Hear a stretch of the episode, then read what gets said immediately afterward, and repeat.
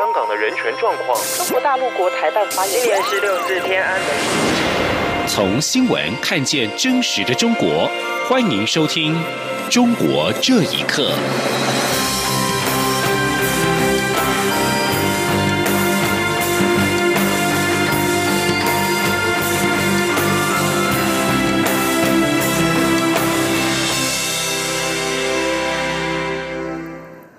各位好，欢迎收听《中国这一刻》。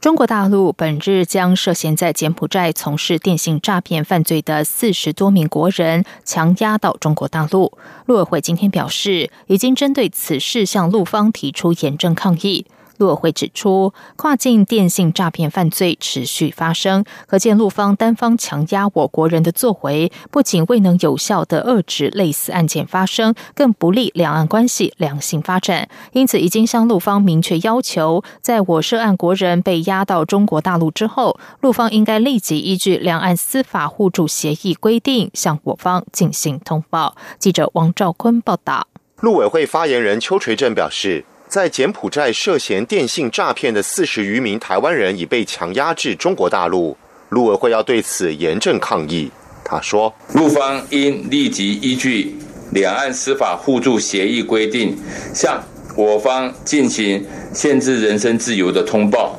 并应协助家属前往探视，后续更应该保障相关国人的司法权益，进行正当的法律程序。”陆委会呼吁陆方要有效打击跨境电信诈骗犯罪，有赖双方彼此合作，共谋解决方法。针对相关个案，我方希望尽快展开合作侦办，才能揪出犯罪首脑，彻底瓦解电信诈骗犯罪集团，并落实追赃反赃工作，以保障两岸人民的权益与福祉。同样与两岸间协议有关的非洲猪瘟疫情，邱垂正指出。依照两岸农产品检疫检验合作协议的规定，双方同意及时通报进出口农产品重大疫情及安全卫生事件讯息。两岸过去也曾就禽流感疫情进行通报，但这一次非洲猪瘟疫情，陆方都没有向我方进行通报相关资讯，所以我政府已持续透过世界动物卫生组织获取相关资讯，启动国内各项防疫措施。邱垂正强调，由于非洲猪瘟具有高度传染风险，为确保两岸养猪产业发展与农产品生产安全，我方强烈要求应尽速依两岸协议既有的联系管道提供疫情资讯。至于日前引发热议的中国居住证议题，邱垂正说，海基会与陆委会已透过各种管道广泛征询各界看法，由于各界意见相当多元。所以，陆委会将持续以兼顾民众权益、寻求社会共识原则，研议必要作为，找出最佳平衡点与最大公约数，在政策面及法制面建立更完善的国家安全防线。此外，关于台北、上海双城论坛举办事宜，台北市长柯文哲表示，陆委会采取比较旁观者的态度。邱水正对此回应指出。陆委会扮演的是协助者，不是参与者。原则上将尊重台北市政府的安排，相关协助会依惯例处理。中央广播电台记者王兆坤台北采访报道。加拿大《环球邮报》五号报道，中国电信巨擘华为财务长孟晚舟在温哥华被捕，他因为涉嫌违反美国对伊朗制裁，正面临被引渡赴美的命运。评论指出，孟晚舟被捕显示加拿大愿意面对中国的愤怒，做正确的事情。请听以下的报道：加拿大司法部五号表示，华为副董事长之一，同时也是创办人任正非的女儿孟晚舟，在十二月一号被捕，并面临美国的引渡要求。法院将在七号举行听证会。路透社引述知悉内情的消息人士指出，美国当局至少自二零一六年以来就一直在调查华为涉嫌违反美国的出口和制裁法律，向伊朗与其他国家运送源自于美国产品的指控。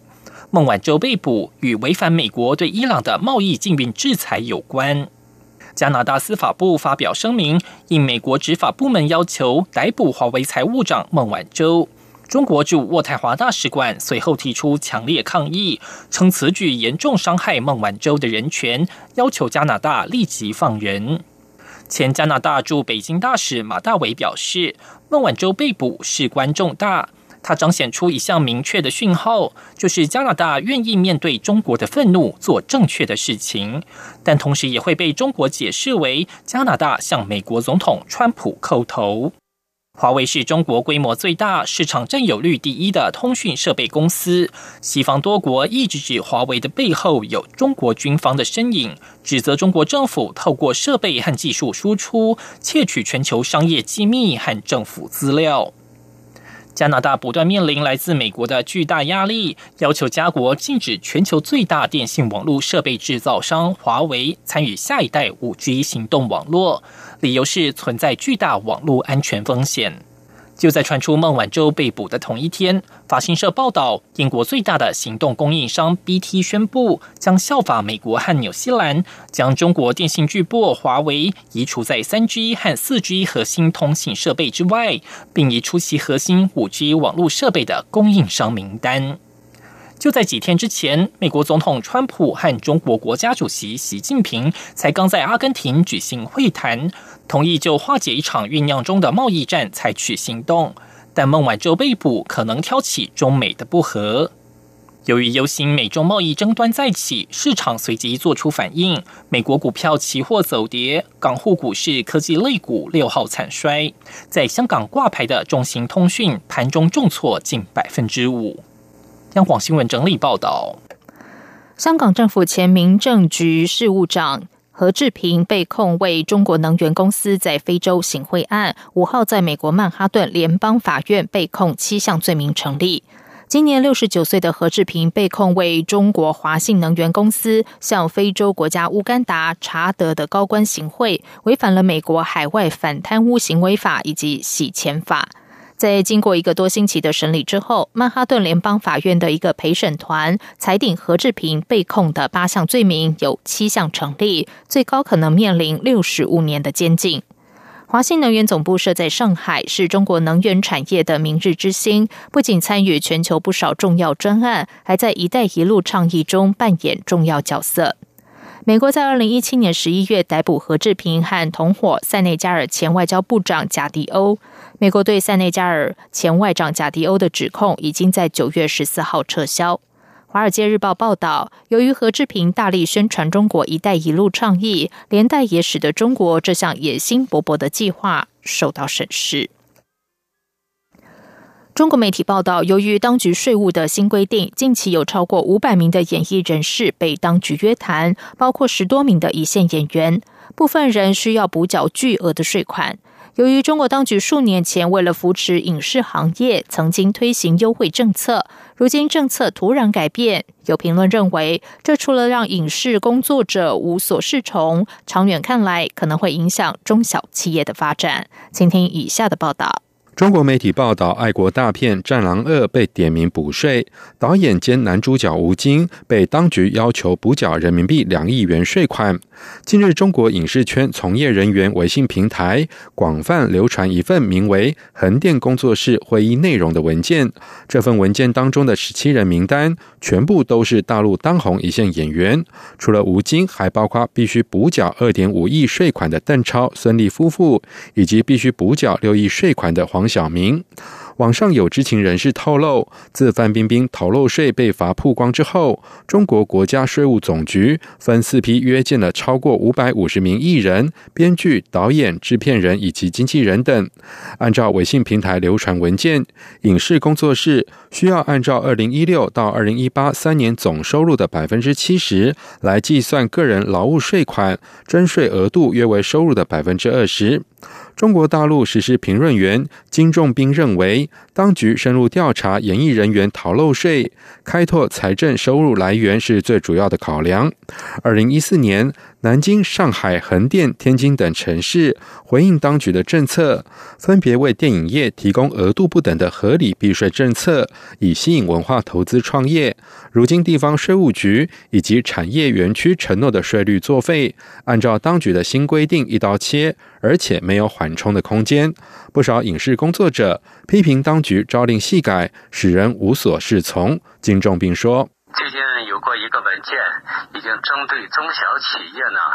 也已经发出了相关方面的一个核查的这么一个东西。这个动作呢，在这个当下的经济运行状态下呢，应该说企业的经营会有面临更大的一个压力。随着成本的增加，那么经济的活力呢，会因为呃成本因素的考虑，以及这种核查力度的加大，涉及到的法律风险方面的考虑，会遏制掉很大的一部分的经济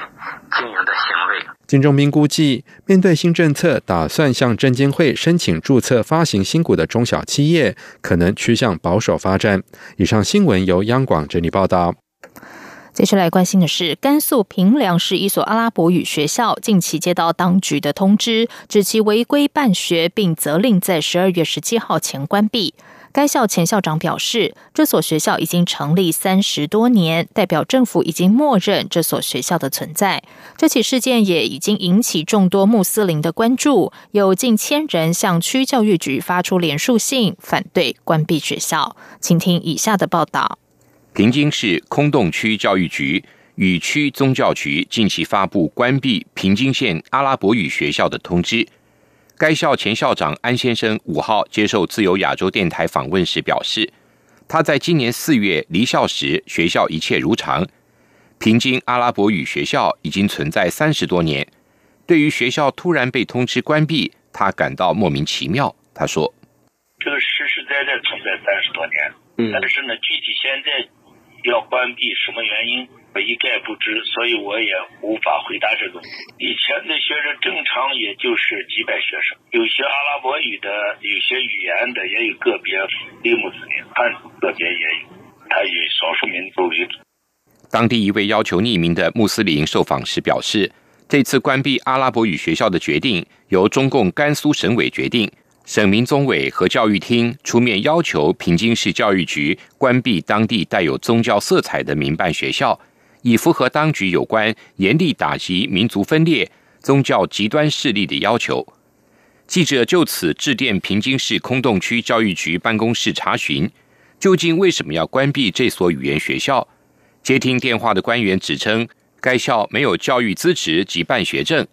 平津市政府责令阿拉伯语学校于十二月十七号以前必须关闭的消息，在当地引起强烈反响。该校一位负责人受访时表示，有上千人发起连署签名，要求政府酌情处理，以避免该校八百多名学生失学。他说：“十七号，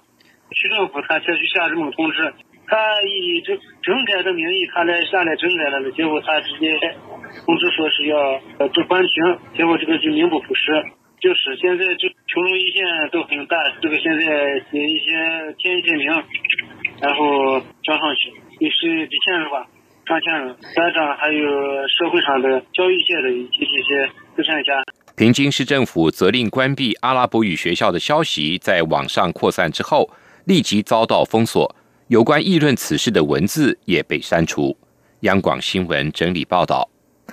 一份新的报告显示，今年世界范围内的二氧化碳排放量创历史新高，而中国仍然是全球范围内最大的碳排放国。报告表明，中国、美国、印度、俄罗斯、日本、德国、伊朗、沙地阿拉伯、韩国和加拿大是最大的碳排放国。截至二零一八年的年底，中国的碳排放量预计增幅将超过百分之四，增加了近五吨的温室气体排放，大约占全球碳排放总量的百分之二十五。中国研究机构表示，辽宁及东三省老工业区、西北煤矿大省宁夏和新疆未能有效的控制碳排放。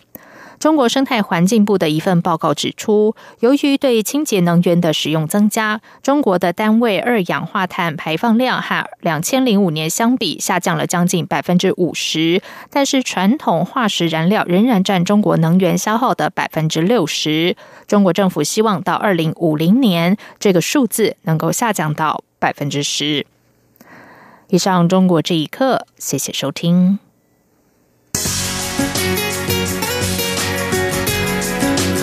是中央广播电台台湾之音。